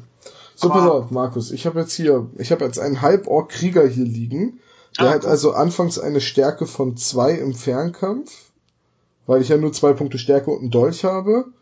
Und einen Kampfwert von eins im Fernkampf, äh, im Nahkampf zwei, im Fernkampf zwei, äh, eins. Ja, So, dann, ja, mein Zauberer hat natürlich nur Nahkampf 1 und Fernkampf aber immerhin 2. So, mein äh, Waldläufer was hat hast du für einen Zauberer? Ist es ein Elf oder? ein Halbelf. Ah ja, halb elf. Sehr gute Wahl, ja. Ja, habe ich einfach mal eben so spontan mir aus, aus der Box gegriffen und gesagt, Also ich habe ich hab einen Vorschlag, ne? ja, Ich, ich habe jetzt keine Gruppe da, aber wir können das zum Beispiel so machen, dass du jetzt einfach mal spielst und ich für dich vorlese. Ne? oh ja, das klingt, das klingt gut. So spiele ich am liebsten, ohne selber Arbeit zu haben. ähm, gut, und dann habe ich hier noch meinen Dieb, das ist ein Mensch und der kann beides mit 2-2. So. Okay. Dann ähm, bin ich, starte ich jetzt, sagen wir mal, in Abendheim. Ich starte im Dorf. Kannst du noch kurz sagen, was für Fertigkeiten die wir jeweils haben? Ja klar, mein Krieger hat Ausdauer, Sehr gut, ja. äh, mein äh, Zauberer hat Ja. Schnelligkeit, Mein- Nicht der beste Spruch, aber aber ich habe ihn, ich musste ihn ja würfeln. ja. So, mein Waldläufer, elfischer Waldläufer hat Aufmerksamkeit, das ist Ah, mit das das, ist. Beste. Ja. Meiner Meinung nach, weil man so gut wie jeden Kampf damit in einen äh, optionalen Kampf machen kann. Ja, das macht es sehr viel sicherer, ja. Ja, weil man dann halt auch Fähigkeiten wie Sturmangriff etc. nutzen kann. Auch, ja. So, und mein Dieb hat Handeln und Pfeilen entschärfen. Ah ja, cool. Hast du dir für Handeln die 16 extra Gold aufgeschrieben, Ha, gut, dass ich, gut, dass ich mit dem Designer spiele. Nee, habe ich natürlich nicht. So, Ja. 32 plus 16 Gold also. Ja. Ähm, da muss man sagen, man startet mit einem W100 Gold oder 44, wenn man nicht würfeln will. Genau, hast du gewürfelt? Ja. Ich habe gewürfelt, ich habe 32. Und ähm, Ah, ja. als wir unsere ersten Runden entworfen haben, hat ähm, meine Freundin gewürfelt und würfelte, glaube ich, vier Goldstücke. Wora, woraufhin äh, ein Freund, der mitgespielt hat, gesagt hat, ach, schlimmer kann's nicht werden und würfelte eine 2. Ja. Ähm, Das ist eben der Unterschied zwischen Wahrscheinlichkeit und hätte halt die 44 genommen, ne? ja. Aber ja, Ich, ich habe dann übrigens gewürfelt und eine 68 gehabt, also von daher. ist auch gut. Gut, also dann äh, alle haben einen Dolch und eine Schleuder Ja. und ich stehe quasi in Abendheim. Soll ich mal würfeln für Abendheim? Ja, wenn du möchtest. Also Oder darf ich den ersten Zug auch schon rausmachen, ohne ein Ja, ja. Ereignis in Abendheim zu machen? tatsächlich ist es ja so, wenn du wenn du auf ähm, Ruhm aus bist, dann sind die ähm, Ansiedlungen nicht die besten Gebiete. Also Ansiedlungen sucht man ja auf, um irgendwas zu lernen bei einem Lehrmeister oder um Sachen zu kaufen. Und ähm, wenn du in die Ansiedlung reingehst, musst du natürlich erstmal einen Ereigniswurf machen. Aber eigentlich sind die die Ansiedlungen nicht gemacht, damit du dort Abenteuer erlebst. Ne? Also das heißt, eigentlich ist es ähm, gleich am Anfang gut, wenn du in die Felder oder in die Wiesen ziehst oder so. Okay, ja. pass auf, dann, dann gehe ich in die Felder. Unterer Fluss ist am Anfang ja auch schon ab null, ne? Da kann ich, im unteren Fluss kann ich auch ein Ereignis am Ufer haben, ohne ein Boot zu besitzen, ne? Ja, genau, ja. Okay, gut. Ja, dann pass auf, dann gehe ich jetzt in, die- in, die, in die Felder und würfel einfach mal. Ich habe eine 9. Der neunfingerige Seebär Oris ruht am Rande eines Rübenfeldes in der Sonne. Werte Herrschaften, ihr habt doch sicher etwas Gold. Oder Rum für einen alten Haudegen, bettelt er die Abenteurer an. Willst du ihm was geben? Ja, will ich. Wie viel? Ähm, ich gebe ihm ähm, fünf Goldstücke, das muss reichen für einen ordentlichen Rum. Okay, ja, fünf Gold sind schon viel für einen Bettler. Klar. Ich bin aber halt auch so ein krass nicer Dude, also von daher. Also, Oris erzählt der Gruppe von einem Aufstieg in die erhabene Wolkenstadt. Allerdings ist alles etwas konfus. Du kannst dir jetzt eine Queste aufschreiben Mache ich glatt. auf deinem Gruppenbogen. Unter Questen kannst du dir aufnotieren Ja. ME88 plus W10. okay. Ja, also die Queste ist unsicher, ja. Es ist, seine Beschreibung ist so konfus, dass du nicht direkt zur Wolkenstadt gehen kannst, sondern du musst sie erwürfeln halt. Aber Es kann ähm, also im schlimmsten Fall auch mit 98 schon was sehr, sehr Tödliches werden. Ja, das könnte irgendwie schiefgehen vielleicht, ja, also. Okay, und das war jetzt im Prinzip schon eine Runde, ne? Ich habe ein Ereignis gehabt und jetzt wäre der nächste Spieler dran.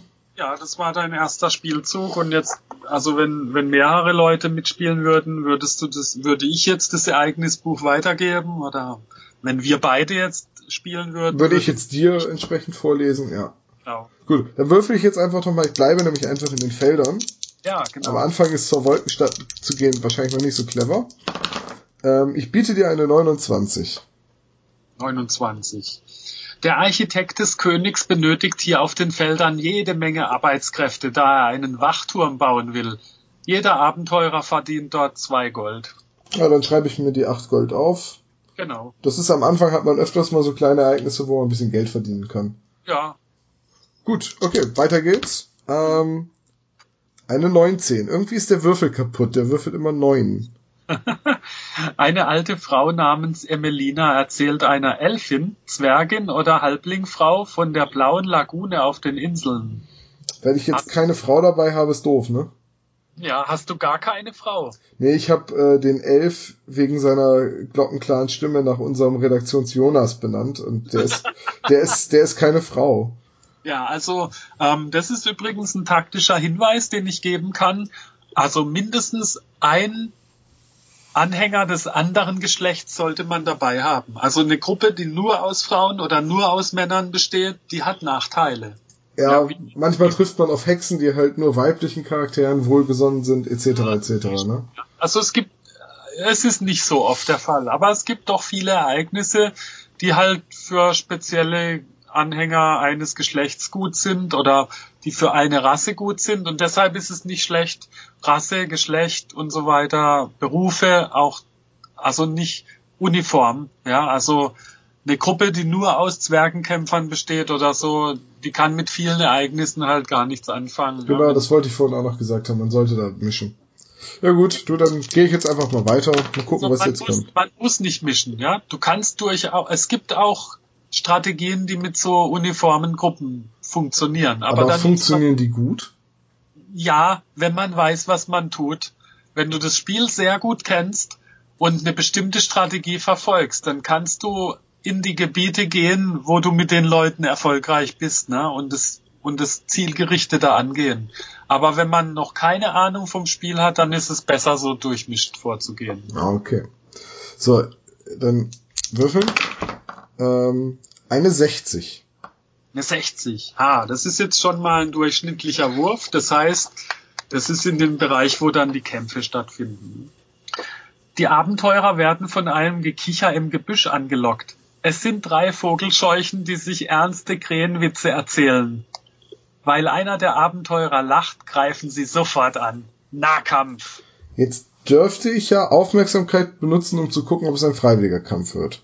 Genau, so, so ist es. Also der Waldläufer kann auf seinen Bewegungswert würfeln. Das ist wahrscheinlich zwei, ne? Nee, drei, weil ich einen Elfen Ja. habe. Ah, stimmt, genau. Also du schnappst dir einen W6 und versuchst drei kleiner oder gleich drei zu würfeln. So, den habe ich jetzt geschafft. Okay, cool. Das Jetzt heißt, es ist jetzt ein freiwilliger Kampf. genau. Jetzt ist die Frage, bringt mir Schnelligkeit etwas, weil was anderes kann ich nicht vorher nutzen. Naja, also ähm, für den Kampf nützt dir Schnelligkeit nichts, ne?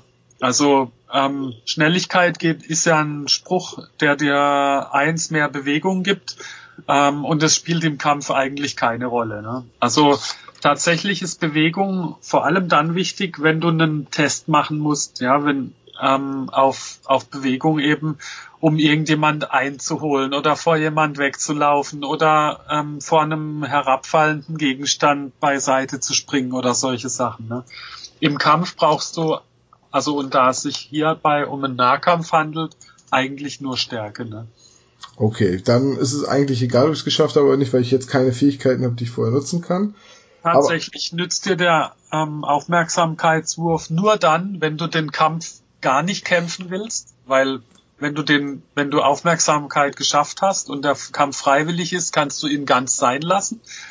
Und später, wenn du aber dann Fertigkeiten hast, die du vorbereitend vor dem Kampf machen kannst, dann wird Aufmerksamkeit noch wichtiger. Richtig. Ähm, wenn man zum Beispiel was wie Sturmangriff oder ähm, heilige Rüstung oder sowas hat. So sieht's aus, genau.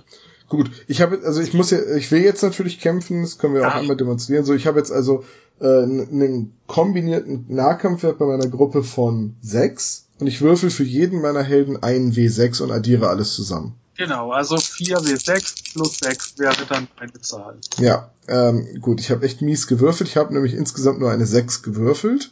Mhm. Ich bin jetzt bei einer 12.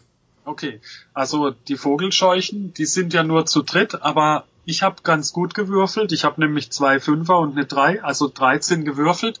Und dazu kommen noch die sechs von den Vogelscheuchen. Das heißt, äh, 19 habe ich. Ähm, Ah, aber 19 minus meine 12, das ist eine Differenz von 7. Ja, genau. Das So, ich- heißt, du musst jetzt sieben Schaden irgendwie kompensieren. Das heißt, ich habe keine Rüstung am Anfang. Ja, Das heißt- doch, bist du schon. Hab wenn ich? du was eingekauft hättest. Äh, ja, gut, okay, das habe ich jetzt nicht getan. Also Stimmt. du hast, du Stimmt, hast ich hätte für jeden einen Waffenrock kaufen können. zum Beispiel, ja. Ja, das habe ich vergessen. Okay, also ähm, das ist zum Beispiel eine Taktik, die am Anfang ganz gut wirkt. Ähm, zumindest dem Vordersten einen Waffenrock kaufen ist nicht schlecht, weil der schon mal einiges an Schaden abfängt. Ne? So, und jetzt, jetzt war ich aber doof und jetzt passiert folgendes. Also der Halborg kriegt einen Schaden ab und wird verletzt. Genau, Dann der nächste in der Reihenfolge kriegt einen Schaden ab, wird verletzt. Der genau. nächste in der Reihenfolge kriegt einen Schaden ab, wird verletzt. Und mein letzter Charakter, der Dieb, kriegt einen Schaden ab und wird verletzt. So, jetzt habe ich vier verletzte Helden, aber es kommen immer noch drei Treffer an. Genau, und wenn du noch am Ende der Abenteurer immer noch äh, Schaden übrig hast, dann fängt es wieder beim ersten an. Das heißt, der kriegt jetzt seinen zweiten Schaden Dann ist der tot. und stirbt, genau. So, und dann stirbt als nächstes der Halbelf und dann ko- kommt immer noch einer durch und dann stirbt der Waldläufer. Genau, das heißt, So, das heißt, ich, meine Gruppe ist jetzt gerade von vier auf einen reduziert worden. Ja. Also du hast jetzt quasi drei Abenteurer auf einen Schlag verloren. Und ähm, äh, es gibt eine spezielle Regel, die sagt, wenn du nur noch einen Abenteurer übrig hast von deiner Gruppe, dann reitet er in den Sonnenuntergang und setzt sich zur Ruhe. das, das, das hat irgendwie nicht sein sollen mit dem, mit dem Abenteurer sein. Ja, das mein, heißt, mein Dieb geht jetzt wieder ehrlichen Geschäften nach. es war jetzt quasi ein Total Party Kill gleich im ersten Kampf. Ne? Ähm, Okay, Und das- gut, ich das- nehme das zurück, dass man seine Helden ja doch nicht verliert. Also, das ist jetzt nur deshalb passiert, weil du, weil du das Spiel nicht ernst genommen hast. Ne? Also, du hast ja am Anfang ähm, ein bisschen Gold ausgewürfelt und zusätzlich noch 16 bekommen für deine Handelnfertigkeit. Und habe halt nichts eingekauft. Keine äh, Rüstung, keine Waffen. Ja. Es ist absolut geraten, das Gold, das man am Anfang hat, komplett in Ausrüstung zu investieren, damit du die Spielstärke erreichst, die man haben sollte. Ne? Mhm. Ja gut, hätte ich das jetzt gehabt, dann hätte jeder einen Rüstungspunkt gehabt, dann hätte ich vier Punkte vom Schaden durch die Rüstung abgefedert.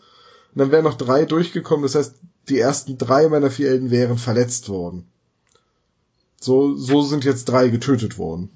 Genau, so sieht's aus. Und Ja. der, der erste, der hat ja sogar Ausdauer, denn dem hätte die Verletzung gar nicht so viel ausgemacht, ne? Der ist dann noch, Stimmt, der hätte normal agieren können, genau. weil er ja Ausdauer hat. Ja, das ist jetzt dumm gelaufen, aber ich glaube, wir haben das Spielprinzip ganz gut illustriert. Ja. mehr, mehr sollte das ja auch gar nicht werden. Ja, also das, das kann ich übrigens noch sagen, ne? Also, obwohl das Spiel sich nicht so ernst nimmt und an vielen Stellen sehr lustig rüberkommt, ist es dennoch ein eisenhartes Taktikspiel. Ja, also, wenn du Fehler machst, ähm, dann sterben Leute. Früher oder später rächen die Fehler sich halt. Also ich meine, es ist natürlich auch viel glücksabhängig. Und wenn du halt, also wenn du, wenn du bestimmte Schwächen hast, ne, wenn deine Gruppe Schwächen hat, wenn du kein Gift neutralisieren kannst oder wenn du keinen Heiltrank hast oder so Sachen, ne. Ach, das haben wir übrigens jetzt auch noch nicht gemacht, ne. Jede Gruppe, die du erschaffst, hat ja einen von den drei Gegenständen noch. Du kannst Stimmt, der hätte noch einen Heiltrank oder ein Genau. Gegengift oder einen Talisman gehabt. ja, genau, ja. Wobei ich da da ein bisschen zu tendiere, zu sagen, nimm den Talisman. Genau. Also und wenn es so ist, dass du einen, wenn du einen Talisman am Anfang wählst, dann ist es so, dass du einen äh, Kampfwürfel zum Beispiel rerollen kannst. Du hast ja jetzt irgendwie bestimmt eine Eins dabei gehabt, ne? Zwei Einsen, zwei Zweien. Ja, dann kannst du die Eins nehmen und einfach rerollen und dann wird's vielleicht eine Fünf oder so und dann hast du schon keinen großen Schaden mehr. Ne? Ja, das stimmt natürlich. Gut, demonstriert haben wir's. Ja. Markus, erklär doch mal eben einmal, äh, wenn man jetzt neugierig geworden ist auf Ultra Quest, wo man das herkriegt. Ja, also Ultra Quest gibt's natürlich in unserem Webshop, also ähm, bei flyinggames.de ähm, kann man das Spiel versandkostenfrei bestellen. Ähm, oder halt auch bei einer ganzen Latte von Händlern inzwischen. Ich glaube, über 20 Händler in Deutschland verteilt. Ähm, wer, wer diese Händler sind, kann man sogar im Forum bei uns ähm, nachlesen. Ähm, genau, und ähm, das Spiel kostet äh, 44,95 Euro. Ähm, und das ist eben eine Box, wo alles drin ist. Ne? Das ist jetzt zwar kein so ganz billiges Spiel, aber gemessen an der Zeit, die man damit verbringen kann und den Mehrwert, den man davon hat, ist der, ist es eigentlich ein ganz gutes Spiel, sage ich mal. Also ich äh, bin da ja ähm, ganz objektiv und ich sag mal, die Spiel, also man kriegt Spielfiguren, man kriegt zwei Sets Würfel in Rot und in Grün für Angriff und Verteidigung. Man kriegt das, man kriegt Bücher, man kriegt Barker, äh, man kriegt jede Menge Heldenbögen. Also ich finde den Preis vollkommen okay. Hm. Ja, klar. Also ich meine, äh, Flying Games ist halt kein riesiger Verlag, ne, der äh, Tausende und Abertausende von Auflage hat. Ähm, deshalb äh, kann das jetzt, sage ich mal, vom Spielinhalt nicht ganz kompetitieren mit großen Verlagen. Die haben dann meistens dickere Counter drin oder so für den gleichen Preis oder so. Und das, ähm, ich habe halt, ich habe wirklich scharf gerechnet und glaube ich einen ganz akzeptablen Preis hinbekommen für das Spiel.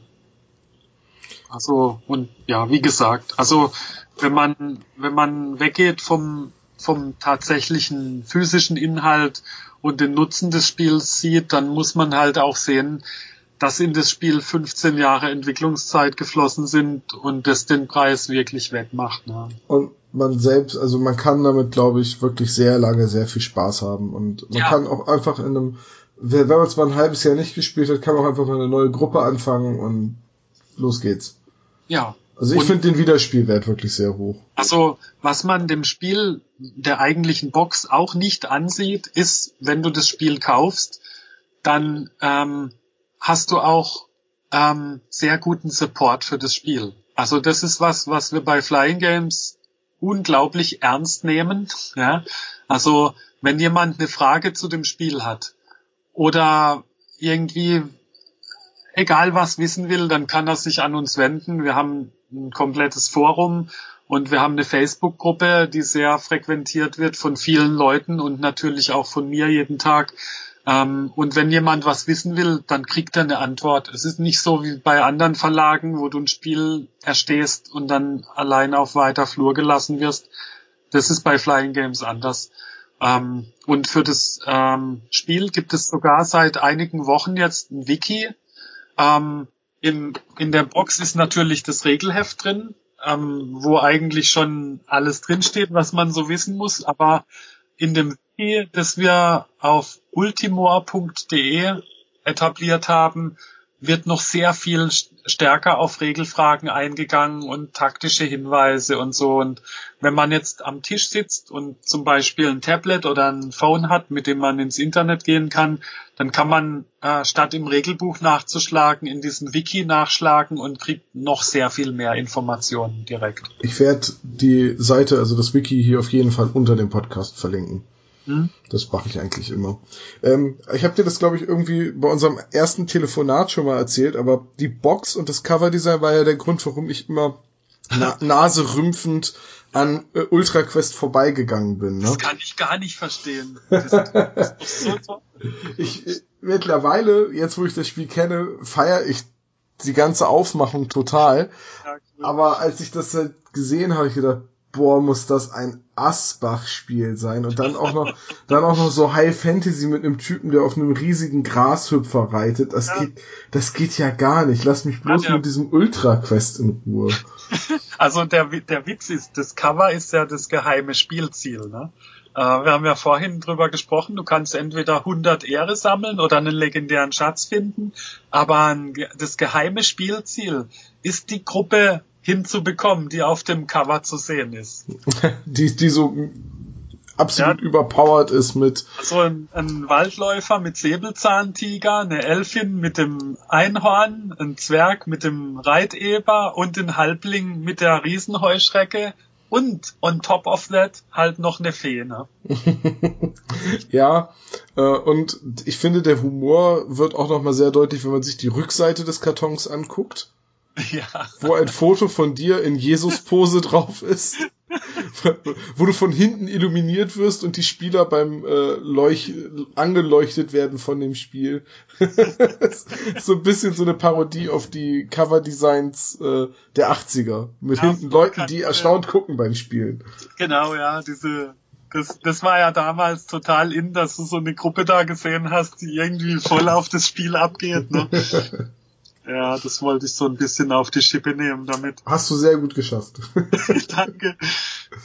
Ja, Markus, ich bedanke mich vielmals für das Gespräch, für die ganzen Einblicke. Und, ja, sehr ähm, gern. Ich habe zu danken. Ja. Und auch nochmal vielen Dank äh, für das zweite Editionsereignisbuch. Ich bin da jetzt sehr gespannt drauf. Und ja, für ja. alle, die jetzt neugierig geworden sind auf UltraQuest, alle nötigen Links findet ihr unter dem Podcast. Und Markus, wenn du in 15 Jahren wieder ein Spiel rausbringst, sagst du Bescheid, ne?